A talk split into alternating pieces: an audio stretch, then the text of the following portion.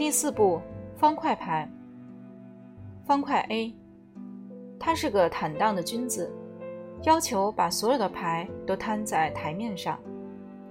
跟往常一样，我比爸爸先起床，但没多久，他身上的肌肉就开始抽搐起来。我决定仔细瞧一瞧，爸爸每天早晨起床时，究竟像不像他昨天说的那样，轰然一声惊醒过来。我发现他说的是真话。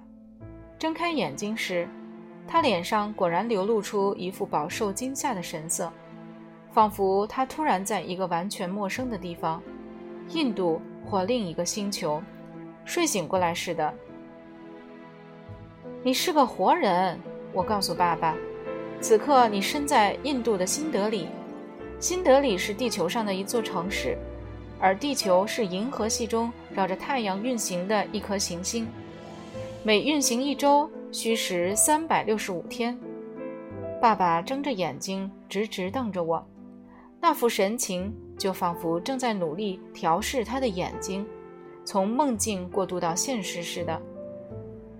谢谢你提供的讯息，他终于开枪。平常每天早晨起床之前，我都得自己摸索一番，设法弄清楚这个时候自己到底身在何处。爸爸爬下床来，穿过房间往浴室走去。儿子啊，往后每天早晨，你就在我耳朵旁讲几句有智慧的话吧，就像你刚才讲的那样。这样一来，我就会早点起床，早点到浴室梳洗喽。不消多久功夫，我们就把行囊收拾妥当，到餐厅吃早点，然后驱车上路。这帮人很容易受骗，真是不可思议。车子驶过古老的阿波罗神殿时，爸爸忽然说：“你的意思是他们太过迷信神谕？”我问道。爸爸没有立刻回答。我担心他对阿波罗神谕的预言，我们会在雅典找到妈妈，开始感到怀疑了。他静默了半晌，才说：“你讲的没错，不过我指的是另一件事。想想古希腊的那些神吧：太阳神阿波罗，医药之神埃斯克里皮亚斯，智慧女神雅典娜。”天神宙斯、海神波塞冬和酒神狄俄尼索斯，千百年间，一代又一代希腊人耗费巨资，为这些神祇兴建大理石神殿，千辛万苦从老远的地方托运来一块块笨重的不得了的大理石。爸爸讲的这些神，我认识不深，但我还是忍不住提出异议。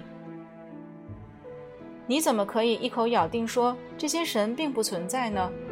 也许他们现在离开了这儿，说不定他们在别的地方找到容易受骗的人，但这并不表示他们以前从不曾在这儿住过呀。爸爸抬头望望后视镜，看了看坐在后座的我。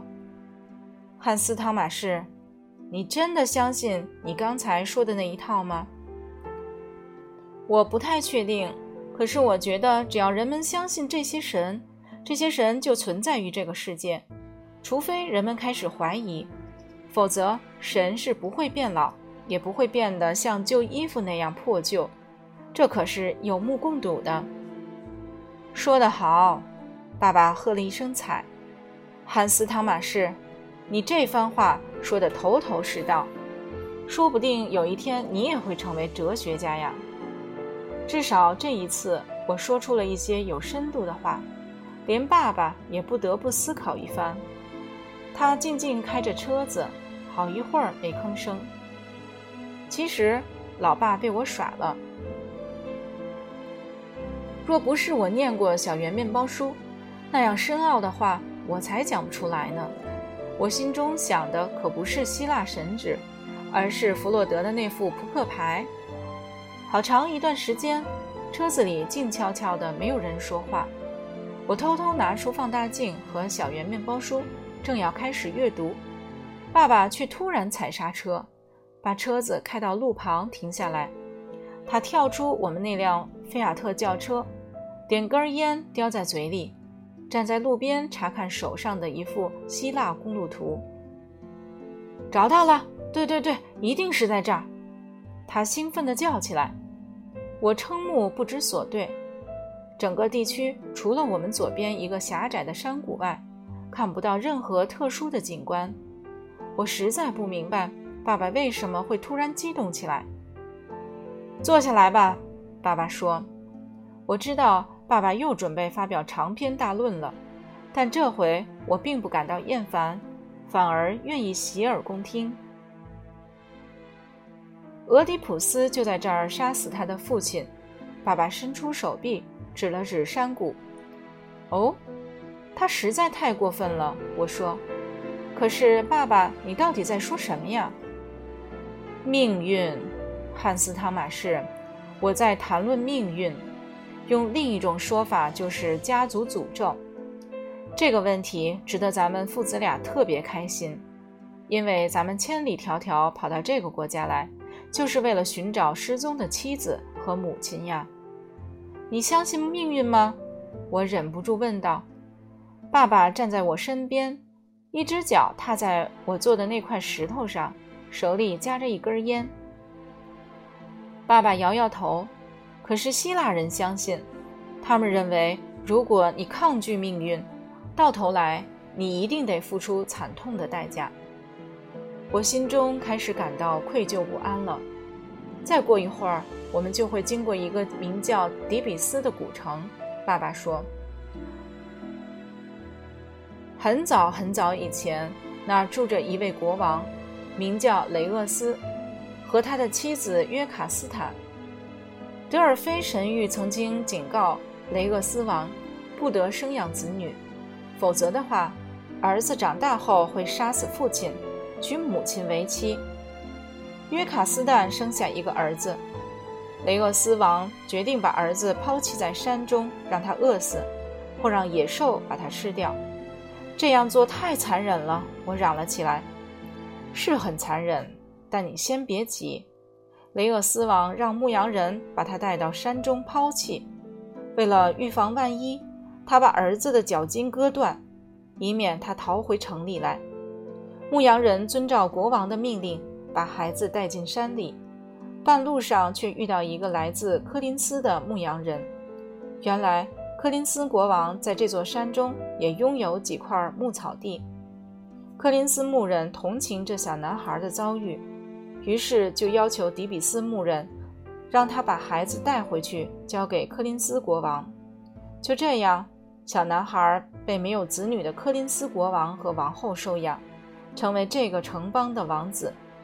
他们管这个男孩叫俄狄浦斯，在希腊文那是“浮肿的脚”的意思，因为这男孩的脚筋被生父挑断后，整只脚都变得浮肿起来。长大后的。俄狄浦斯容貌十分俊美，大伙都很喜欢他，但从没有人告诉他，柯林斯国王和王后并不是他的亲生父母。可是有一天，在宫中举行的宴会上，有个客人忽然提起，俄狄浦斯根本就不是国王陛下的亲生子嗣。他本来就不是嘛？我插嘴说：“没错。”可是，当俄狄浦斯跑去问王后时，她却支支吾吾，不肯正面回答他。俄狄浦斯只好去德尔菲求神谕。他问阿波罗的女祭司皮西亚：“他究竟是不是柯林斯王位的合法继承人？”皮西亚说：“离开你父亲吧，否则下次见面时你会把他杀死，然后娶你的母亲为妻，跟他生下几个子女。”我忍不住吹出一声口哨来，这不就是迪比斯国王雷厄斯当初听到的预言吗？爸爸继续说：“听到这个预言，俄狄浦斯不敢回柯林斯，因为到现在他还以为柯林斯国王和王后是他的亲生母亲。他开始在各地流浪，最后来到底比斯附近，就在我们现在站的这个地点，他遇到一辆。”四匹马拖的华贵马车，上面坐着一位相貌堂堂的贵人，好几个侍卫簇拥着这位贵人。其中一个侍卫揍了俄狄浦斯一拳，喝令他让路。你别忘了，俄狄浦斯从小在柯林斯王宫中长大，备受宠爱，是个尊贵的王子呀。他怎么忍得下这口气呢？于是双方就在马路上殴斗起来。结果俄狄浦斯把车上那个贵人给杀了。这个贵人就是俄狄浦斯的生父。我问道：“没错，侍卫也全都被杀了，只有车夫一个人逃回城里报信。他说，国王陛下在路上被一个强盗谋害，王后和老百姓都十分悲痛。可是，偏巧在这个时候，迪比斯却又发生了一件重大的事情。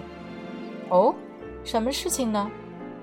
一只名叫斯芬克斯的狮身人面怪物。”把守在通往迪比斯的马路上，向每一个路过的人提出一道谜题，答不出来的人就会被怪物活生生撕成两半。迪比斯政府发出通告，不论任何人，只要能解开斯科斯芬克斯之谜，王后就会嫁给他，并且让他继承雷厄斯王遗留下的王位。我又忍不住吹出一声口哨来。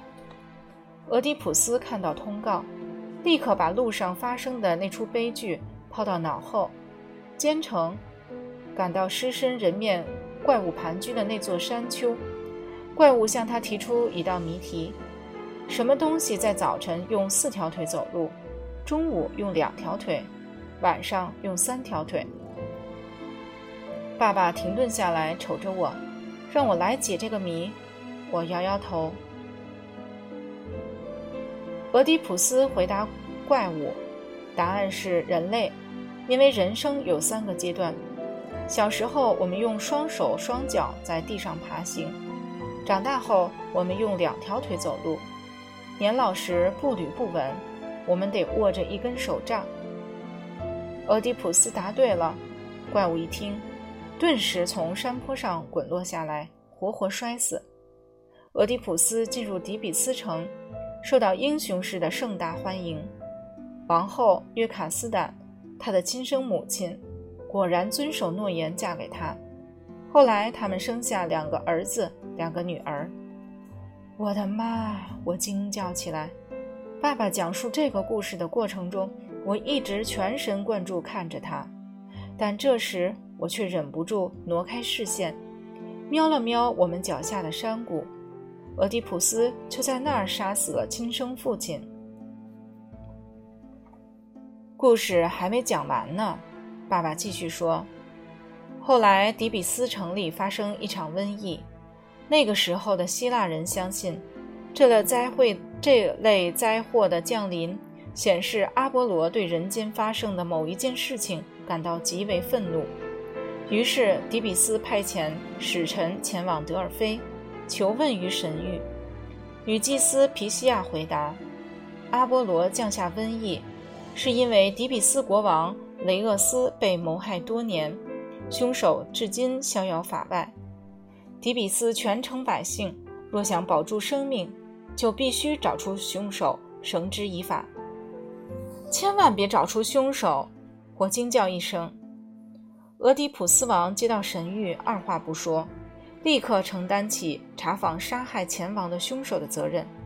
他从没想到，马路上那场殴斗跟这桩谋杀有密切关联。就这样，凶手变成了通缉凶手的人。他先把城中一位通天眼找来，问他究竟是谁杀害了雷厄斯王。可是，这个能洞察人间罪案的人却拒绝回答，因为答案实在是太过残酷。勤政爱民的俄狄浦斯王却不肯罢休，一再逼问，他只好悄悄告诉国王陛下，杀害前王的就是国王陛下自己。俄狄浦斯终于想起当年马路上发生的事，他知道他杀了雷厄斯王，可是到现在还没有证据显示他是雷厄斯的亲生儿子。俄狄浦斯是一个坦荡的君子。他要求把所有的牌都摊在台面上。最后，他把迪比斯牧人和柯林斯牧人叫到面前来，让他们对峙。他们诚实，俄狄浦斯杀了他父亲，娶了他母亲，真相终于大白。悲痛之余，俄狄浦斯用手挖出自己的两只眼睛。他这一生可说是明眼明心盲啊！我悠悠叹出一口气来。我觉得这个古老的故事实在是太悲惨，太不公平。爸爸，这就是你所说的家族诅咒喽？我喃喃地说。好几次，雷厄斯王和俄狄浦斯想摆脱他们的命运。爸爸说，根据希腊人的看法，这是不可能办到的。车子经过底比斯古城时，我们父子俩都默不作声。我猜。爸爸正在思索他自己的家族诅咒，很久很久，他都没吭声。我坐在车子后座，一路想着俄狄浦斯王的悲剧，想了半天，我忍不住掏出放大镜和小圆面包书，继续阅读。